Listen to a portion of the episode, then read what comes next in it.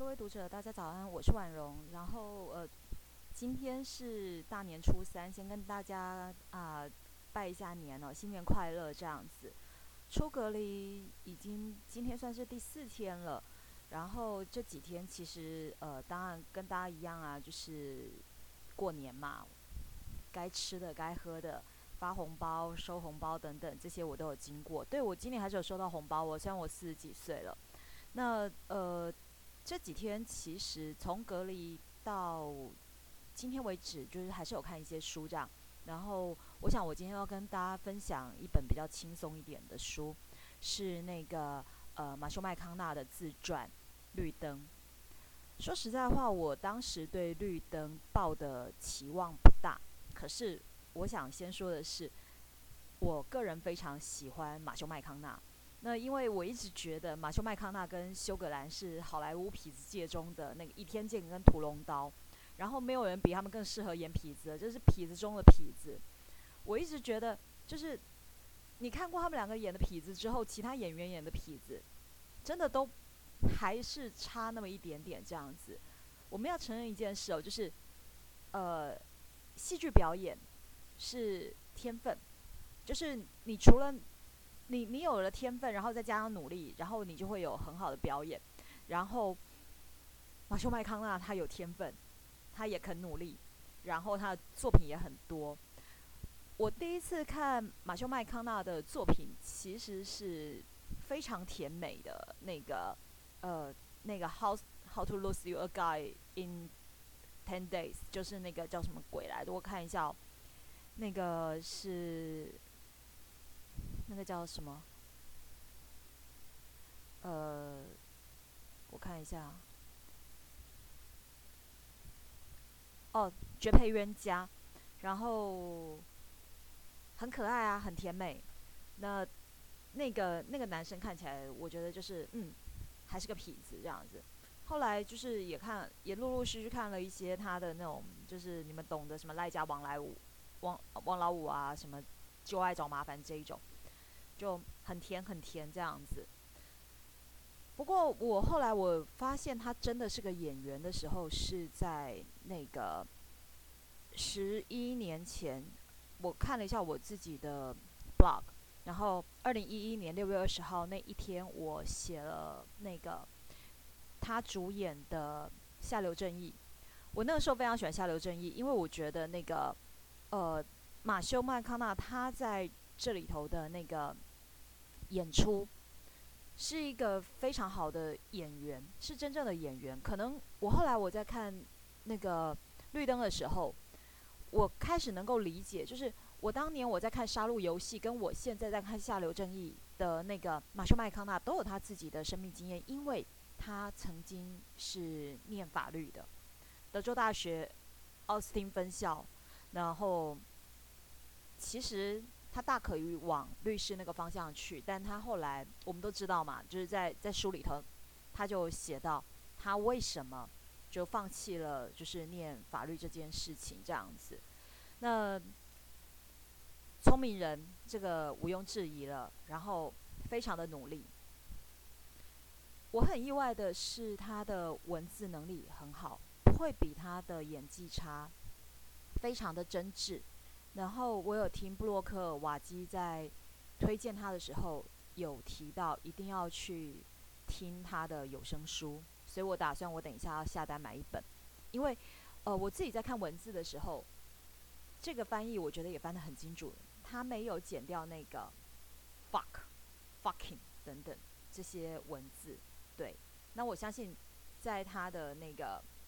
他的。电子书里头应该这些由他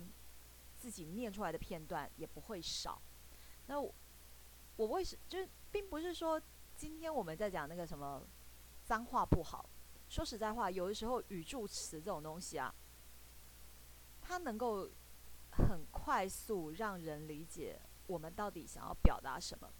不管是马修麦康纳也好，或者是说我们再去看那个呃。休格兰的那个《Love Actually》，我们都可以听到这些东西。当然，休格兰的 “fucking” 也用的不少，这样子。然后，呃，这本书里头，其实我觉得有一些，其实一个人写了三十五年的日记，还有他的生活记录，那当然他也不一定是用写的，他也可能是用录音的。我觉得这本身就是一件蛮蛮厉害，而且是蛮不容易的事情。那支撑他这样一路走来，我觉得有两个很核心的因素，一个是信仰，他是一个非常好的基督徒，对，然后还有就是他的家庭。不管是他的原生家庭，他的原生家庭，如果我们从一个比较正常的角度来看，就是他家人可能也不那么的正常。可是我觉得，其实你仔细去看，每个人表达爱的方式有很多种。他的父母亲很爱他，他的呃哥哥们也很爱他，这样子，只是说他们表达方式可能跟我们大家想象不太一样。而且他虽然是个，我刚刚有说他是个好的基督徒，但他也犯过罪。他偷过东西，然后呢，呃，他也吸过大麻，然后当然泡妞什么的，这个都都不用说，那一定有嘛。那他不会假装说自己面对到到底要不要结婚这件事情的一个犹疑，然后因为他那个时候已经生了两个孩子了，那到底要不要结婚？那应该要怎么样下去面对他的人生？其实他都是非常的诚实在面对自己。我一直觉得诚实是我们这个时代的奢侈品，然后在好莱坞那样的环境更是这样子，因为很多的明星、演员或者是歌手，这些人都是需需要尽可能的美化自己的形象，去获取一些什么。那最不济、最不济就是维持、打造他们自己的人设。不过我我自己想一想，就是我们这个时代也是这样子，就是。呃，不是只有明星这样做，就是普通人，我们也也有可能是这样做。呃，你比方说，可能我们在上传照片的时候，我们会有一些修片呐什么的。那其实很多人会把这个问题，就是怪罪到就是社群网络，他可能会去怪罪脸书，然后呃可能会去怪罪那个 IG，甚至比方说我我人在对岸嘛，就大家就怪罪小红书啦、微博啊什么什么什么的。可是。我我觉得我我反推回来，去思考一件事哦，就是 S N S 这个东西，它它本身它是一个工具，那这个工具的普及使用 到泛滥这个整个过程，实际上来说，我觉得这样的一个过程中，就是你怎么去使用这个工具，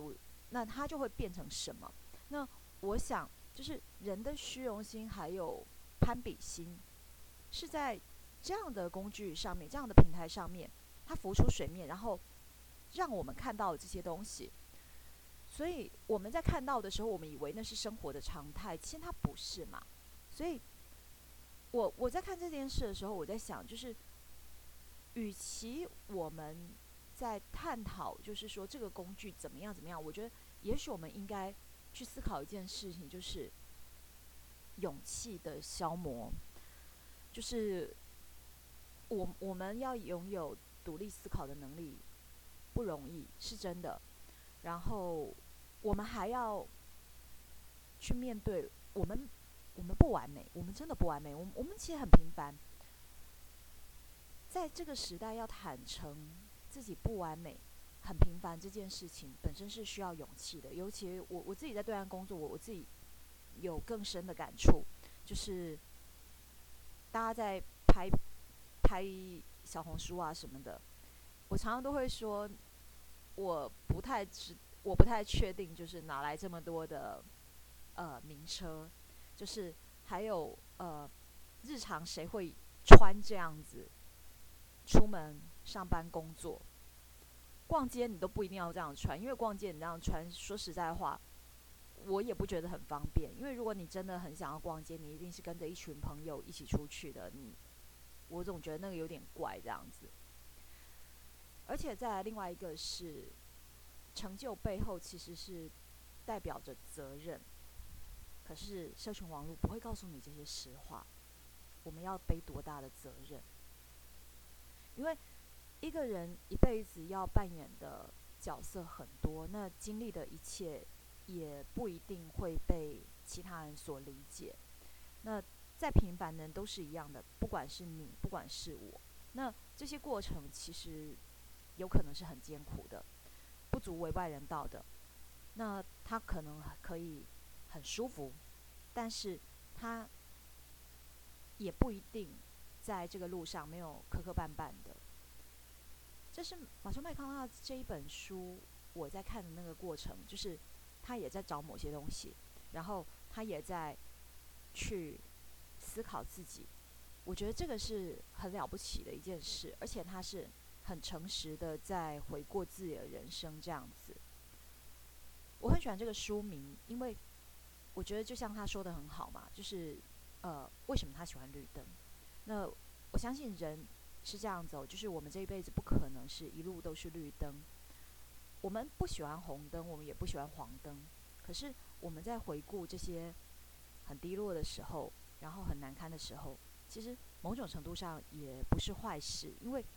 这些它有可能可以滋养我们，然后呢，给我们勇气，或是甚至于最不济给我们点技能，以后少踩点坑嘛，对不对？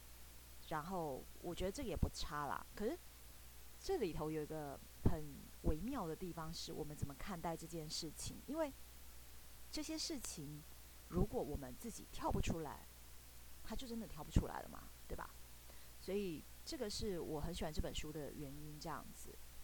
那这是新年期间我看的第一本书，然后我也希望就是说，不管是在听我在说这本书的你，或者包含我自己，我希望是能够在绿灯亮起来的时候，我们每一个人都做好准备，然后我们可以精准踩下油门，然后去加速抵达我们自己的目的地。虽然我不会开车，但是摩托车我还是会骑的。对然后今天分享到这边为止。不过说实在话，这里头我还是想说，我还是蛮期待休格兰写一本的。毕竟痞子界的双雄，有了马修麦康纳，没有休格兰，我觉得有点可惜。这样子，好，那今天就分享到这边。那谢谢大家，拜拜。